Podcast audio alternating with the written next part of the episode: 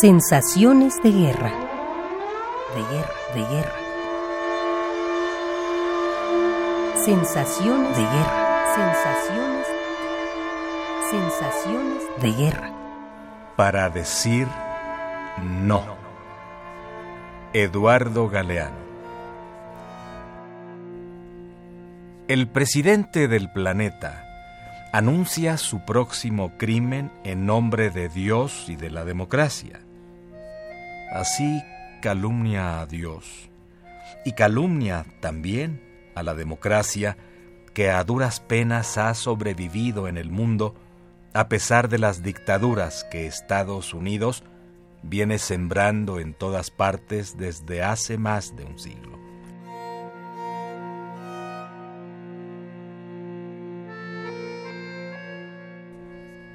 El gobierno de Bush, que más que gobierno parece un oleoducto, necesita apoderarse de la segunda reserva mundial de petróleo que yace bajo el suelo de Irak.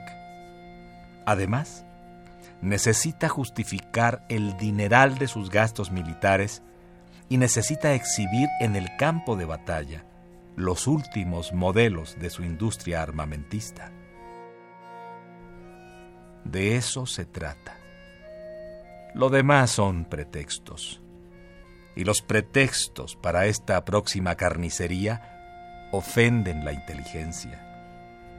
El único país que ha usado armas nucleares contra la población civil. El país que descargó las bombas atómicas que aniquilaron Hiroshima y Nagasaki. Pretende convencernos de que Irak es un peligro para la humanidad.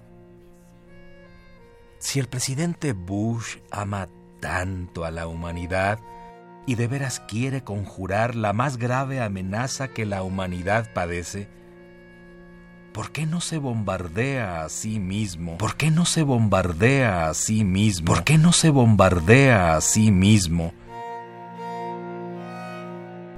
En vez de planificar un nuevo exterminio de pueblos inocentes?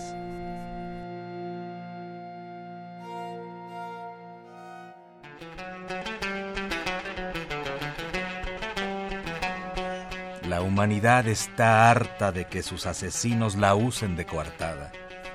Y está harta de llorar a sus muertos al fin de cada guerra.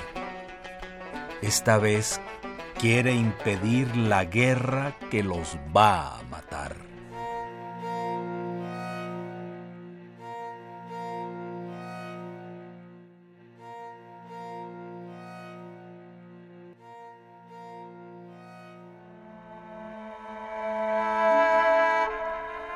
Eduardo Galeano.